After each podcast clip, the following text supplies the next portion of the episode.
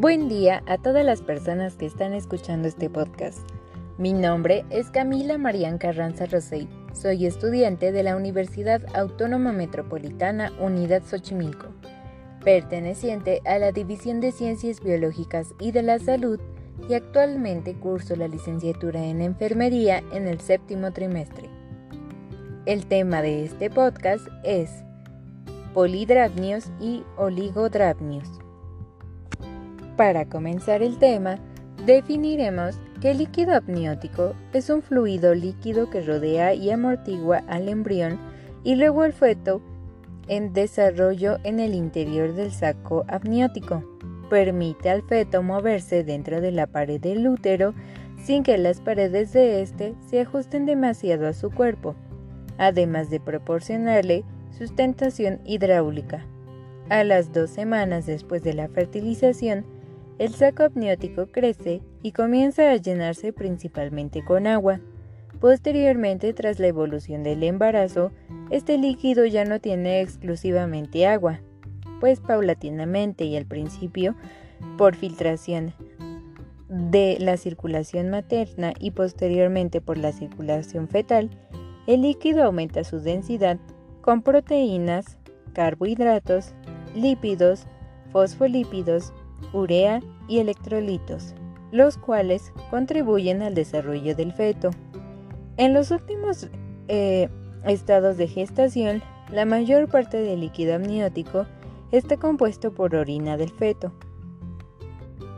De igual forma, eh, el líquido amniótico también es una fuente abundante de células madre no embrionarias, las que conservan la capacidad de diferenciarse en diversos tipos de células como neuronas, hepatocitos y osteocitos. Entonces, podríamos decir que la importancia del líquido amniótico es que ayuda a proteger el feto de un traumatismo en el abdomen materno. Se amortigua el cordón umbilical de la compresión entre el feto y el tero, tiene propiedades antibacterianas que proporcionan una cierta protección contra la infección, Sirve como depósito de líquido y nutrientes para el feto. Proporciona el líquido necesario, el espacio y los factores de crecimiento para permitir el desarrollo normal de los pulmones del feto y músculo esquelético y los sistemas gastrointestinales. Con respecto al volumen del líquido amniótico, este no es un volumen que permanezca estable, existiendo diferencias individuales y a lo largo de la gestación. En la semana 14 su volumen son unos 100 mililitros, en la semana 20 aumenta hasta 400, en la semana 25 alcanza los 600 mililitros y alcanza su máximo volumen en la semana 32 a 34 con cantidades cercanas a los 100 mililitros. A partir de ahí comienza a descender hasta que en la semana 40 se ha reducido en un 20%, siendo un volumen total de 800 mililitros. En la semana 42 se ha reducido un 50%, llegando a los 500 mililitros, y en la semana 44 se reduce un 85%, quedando tan solo 150 a 200 mililitros. Una vez explicado esto, comenzaremos explicando qué es polihidramnios. Esto sucede por el aumento de la cantidad de líquido amniótico a más de 2.000 mililitros al término del embarazo. Su etiología es que se debe a la alteración de una o varias de las fuentes de producción del líquido amniótico y es frecuente la asociación de polidramnios con malformaciones del feto entre las que ocupa el primer lugar la anencefalia y la espina bífida. Un 30% del total de los pacientes diabéticas desarrollan polihidramnios. En un 12% de los embarazos múltiples también ocurre esta complicación. Con respecto al cuadro clínico, el polidramnios puede ser crónico cuando el aumento de volumen es gradual y agudo, cuando es inter Interpesitivo, el cuadro clínico consiste en un aumento del tamaño del abdomen y del contenido uterino mayor que el correspondiente al tiempo de amenorrea, aumento, aumento considerable del peso corporal de la paciente, dificultad para recibir con claridad las partes fetales en la palpitación abdominal por sobredistensión del útero, sensación de retinencia y peloteo del feto dentro de la cavidad uterina, presencia de dificultades para auscultar la frecuencia cardíaca fetal, irritabilidad acentuada al miometrio durante la palpación, mayor frecuencia de situaciones y actitudes anormales del producto, así como mayor frecuencia en trabajo de parto prematuro. Los síntomas generales consisten en disnea y ortopnea, dolor abdominal, indigestión frecuente, edema de miembros inferiores y de vulva, presencia de estrías recientes, insuficiencia venosa en miembros inferiores, así como poliuria. Con respecto al diagnóstico, fundamentalmente se basa en los datos del cuadro clínico y como auxiliares tiene la ultraecosonografía, que constituye actualmente al auxiliar más valioso en este tipo de patología y puede repetirse cuantas veces sea necesario. En el estudio radiológico de contenido uterino se observa un menor contraste del esqueleto fetal a los rayos X y mayor separación de las partes fetales al contorno uterino de la impresión de que se trata de una placa veleada de un útero de tamaño mayor que el correspondiente a la amenorrea. Los rayos X sirven además para descartar anormalidades en el feto, como la anencefalia, en la que se aprecia la ausencia del macizo óseo del cráneo, y la hidrocefalia, en la que además del aumento del tamaño del polo cefálico, se observan los huesos craneales delgados y separados, dando lugar a fontanelas amplias. Ambos métodos permiten descartar la existencia de un embarazo múltiple, que puede confundir el diagnóstico. Una vez diagnosticado este problema, pueden existir diversas complicaciones. La importancia del polidramnio radica en que ocasiona numerosas complicaciones obstétricas que dificultan el pronóstico del parto. Entre ellas están las siguientes. Por ejemplo, mayor frecuencia de situación transversa y presentación pélvica, aparición de trabajo de parto prematuro, distocias de contracción durante el trabajo de parto y atonía uterina en el posparto. Además, mayor frecuencia de ruptura prematura de membranas, aumento en la frecuencia de prosidencia y prolapso del cordón umbilical, así como posibilidades de que ocurra desprendimiento prematuro de placenta si hay descomprensión por salida brusca del líquido amniótico. El pronóstico futuro de estos embarazos es menos favorable para el feto cuanto más temprana sea la aparición del polidramnio. La mortalidad fetal ocurre hasta en un 50% de los casos y se ha observado mayor frecuencia de polidramnios en pacientes que han tenido esta patología con anterioridad que en la población normal. Hay mayor riesgo de que ocurran malformaciones congénitas en las pacientes que cursan con polidramnios. Con respecto al tratamiento, no se conoce tratamiento específico ni medidas para prevenirlo. Se recomienda como medidas paliativas reposo en cama, administración de diuréticos, dieta hiposódica y aplicación de sedantes. Durante el trabajo de parto, se recomienda practicar punción intraapniótica para descomprimir lentamente el útero y drenar el líquido amniótico a través de un catéter de polietileno y no deben extraerse más de 500 mililitros por hora. El procedimiento puede desencadenar el trabajo de parto.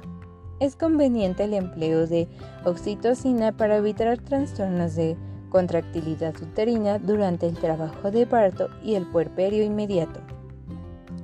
Con respecto a los cuidados de enfermería en los polidramnios, primero se debe llevar una promoción y prevención en este punto. Se debe orientar sobre la importancia de los controles prenatales, así como revisar constantemente la cantidad de líquidos restringidos que debe ingerir cada día.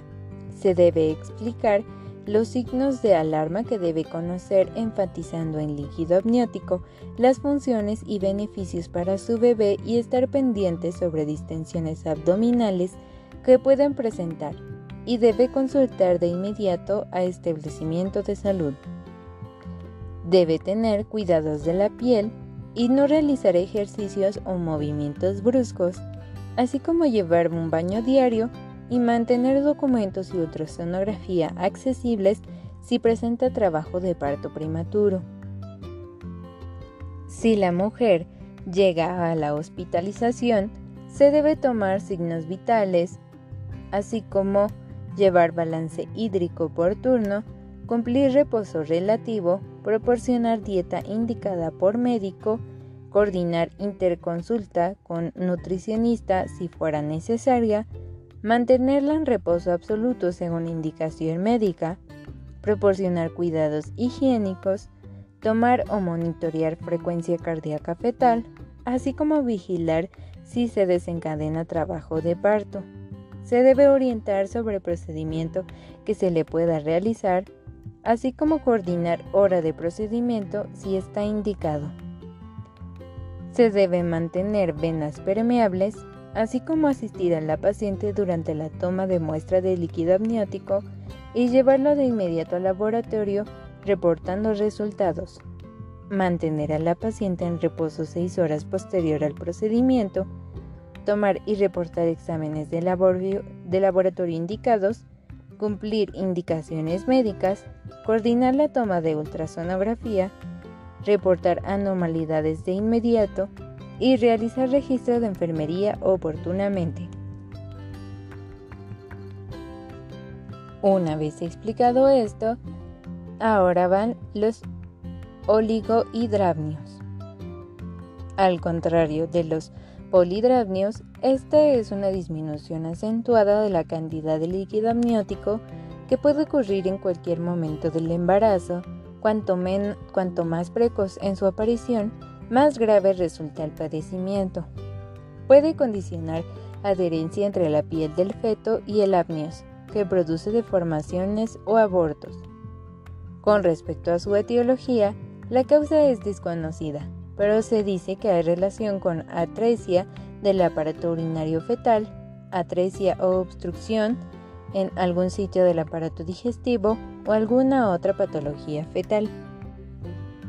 Sin embargo, también están relacionados con el sufrimiento fetal, embarazo prolongado, anomalías congénitas del tracto urinario, agenesia o displasia renal, riñones poliquísticos, así como obstrucción uteropélvica.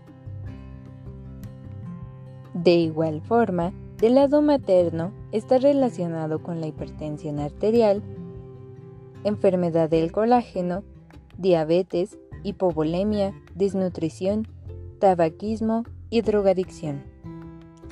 Con respecto al diagnóstico de los oligodramnios, se debe utilizar un ultrasonido como forma auxiliar del diagnóstico más útil.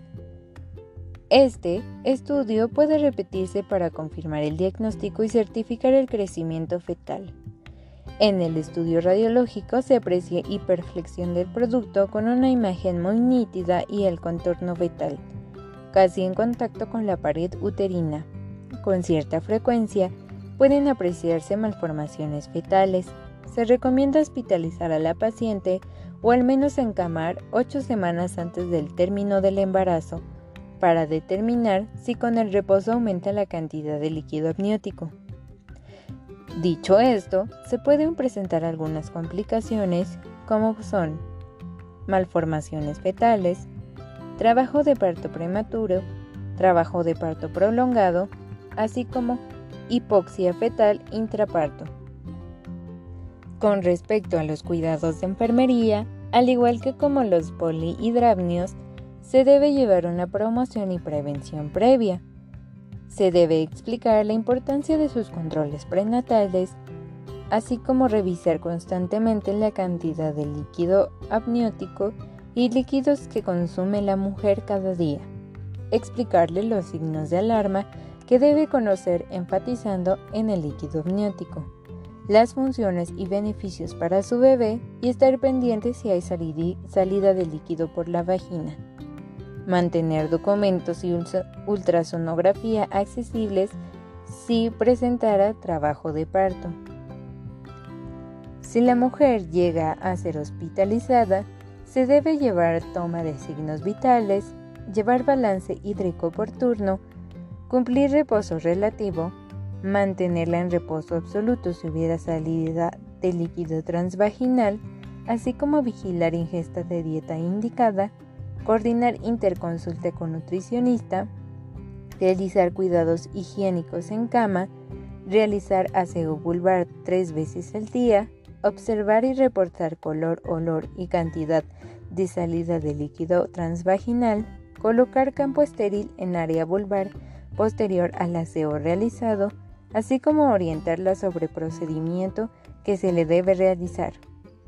Preparar equipo de procedimiento, llevarla en carro o camilla a procedimiento, llevar una hidratación fuera vía intravenosa, mantener venas permeables, tomar y reportar exámenes de laboratorio indicados, así como cumplir indicaciones médicas y coordinar la toma de ultrasonografía, reportar anormalidades de inmediato y vigilar si se desencadena trabajo de parto, y realizar todas las actividades en registros de enfermería oportunamente.